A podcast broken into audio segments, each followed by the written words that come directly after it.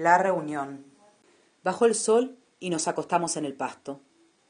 Las hormigas caminaban al lado de nosotros y una se subió a mi hombro. Era culona y negra y de patas anchas. Estiré mis dedos y subí y bajé mi mano y la partí al medio. Su cola se movió desprendida de su cuerpo y cayó. Bailó hasta el último momento, dijo él, y apretó mi muñeca con su mano y se subió arriba mío y movió sus piernas y dejó quieto el pecho.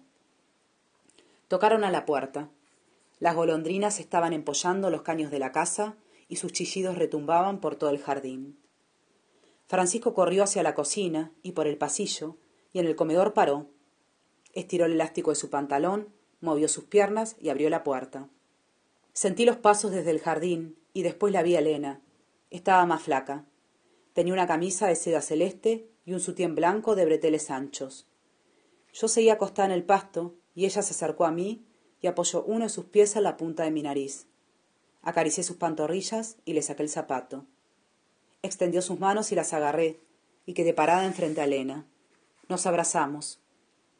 Francisco entró en el jardín trayendo una jarra con agua y gajos de limones que flotaban frescos y recién cortados. Sirvió seis vasos y puso una servilleta para cada uno. Las moscas revoloteaban alrededor del limón partido. Francisco las golpeó con un trapo. Elena lloró y yo seguía abrazándola. Francisco se acercó a nosotras y le acarició el pelo. Le dijo que estaba hermosa y ella giró la cabeza, lo miró y se secó las lágrimas con la mano. Él le agarró la muñeca y la llevó hasta la silla y golpeó el almohadón dos veces y ella se sentó. Tomó dos tragos de limonada y preguntó a qué hora citamos para la reunión. Coincidimos con Francisco de esperar un poco más para empezar. No habíamos recibido ninguna llamada que avisara de alguna falta. Elena contó de sus padres y de sus hermanas, y de su casa en Araminda, y de sus pocos deseos de volver a la ciudad. La luna salió llena y redonda. Tocaron a la puerta y fui a abrirla. Me acerqué a la cerradura y pedí que se identificara. Juan Luis Fraga, gritó Juan Luis, y golpeó sus pies imitando un charleston. Abrí la puerta y nos abrazamos. Froté su espalda y le dije que pasara. Había traído un diente de leche de su hija, envuelto en un papel, que semanas atrás había perdido en el auto y acababa de encontrar. Me pidió que lo guardara y lo coloqué en mi bolsillo. Juan Luis Fraga gritó él mismo al entrar al jardín. Elena se levantó de la silla y corrió hacia él. Se puso en punta de pie y le dio un beso en la frente. Él le agarró las manos y le dijo que había soñado hace un tiempo con ella y que tenía. El sonido de las golondrinas no me dejó escuchar porque Elena corría en el sueño, ni que hacía la puerta a la heladería buscando su sombrero, ni por qué lloraba en el jardín. Francisco rió y miró el reloj, y quiso apaciguar el sonido de las aves con un grito. Elena me miró y rió, y se tocó el pelo, y me dijo que se sentía flaca y sonsa. Le propuse ir a buscar una tijera, cortarle la pollera larga y hacerle una minifalda y un corte de pelo que había ensayado varias veces y era exacto para su cara. Elena accedió y me pidió empezar por el pelo. La cubrí con una toalla y corté desde la altura del cuero cabelludo hacia afuera, y los rulos cayeron en mechones, que Juan Luis juntó como caramelos de la piñata. Y me sugirió que guarde el pelo junto al diente de su hija y que coleccione en la noche partes del cuerpo.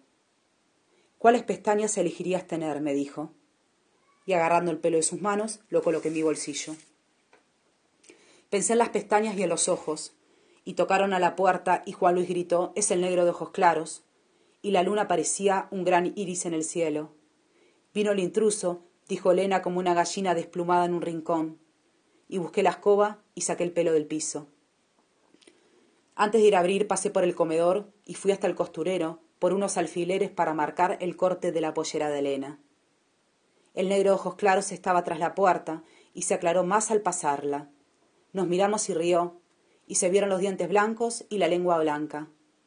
El asombro vale más que la astucia, me dijo mientras se desabotonaba la camisa y me mostraba un tatuaje grotesco y colorido que se había hecho en el pecho. Caminó hasta el jardín con el pecho desnudo. Elena subió y bajó su pollera, y yo fui hacia ella, y marqué con los alfileres una línea en la tela. Me pinché la yema de los dedos un par de veces, y no fui a buscar un dedal. Quería terminar de hacerlo rápido para sentarme y empezar a hablar. Terminé de cortarle la pollera y le di puntadas rápidas para que no cayera el dobladillo. Recordé la ropa colgada y quise sacarla por el rocío. La toqué y estaba seca, y las mangas de los buzos estaban acartonadas por el sol y estiradas en sus puños como si tuviesen la mano adentro. Francisco, Juan Luis y Camilo hablaban a la vez y gritándose. Pasé por frente a ellos con toda la ropa a las manos y grité ayuda, y Camilo se paró y nos aupó, a la ropa y a mí, y nos llevó hasta el sillón. Volví al jardín. Me senté y les pedí a todos que se juntaran alrededor de la mesa. Juan Luis dijo que faltaba el más importante, y quedamos de acuerdo todos en esperar media hora para empezar. Francisco le pidió a Elena que entrase a la casa. Juan Luis contó que en el sueño Elena estaba ansiosa, corría de un lugar para otro sin intención clara, y que él la seguía y le gritaba, y que ella no escuchaba. Elena estaba sorda y también ciega, porque se pegaba con todos los objetos y esquivaba con su cuerpo vacíos que él no vio. Juan Luis se enojó porque le corté el pelo a Elena y a sus ojos la había dejado más desvalida, parecida a la del sueño. Elena estaba en la puerta del jardín, girando sobre sí mismo el cucurucho de un helado que Francisco le había dado en la cocina. Parecía una niña con la intención de hacer desear. Todos la miramos, hipnotizados por el giro de la bola de crema, que se deformaba perdiendo pedazos. Elena tenía en la mano el objeto acertado y a una extensión de su cuerpo, las piernas blancas y lisas, la minifalda amarilla y mechones mal cortados que prendían de su pelo y que amenazaban con caer como las gotas de crema. Elena siempre acertada, indefinida y mutante, y todos teníamos miedo porque no adivinábamos su forma final. Tocaron a la puerta, golpearon tres veces. Todos nos miramos y nadie se quiso mover para ir a abrirla.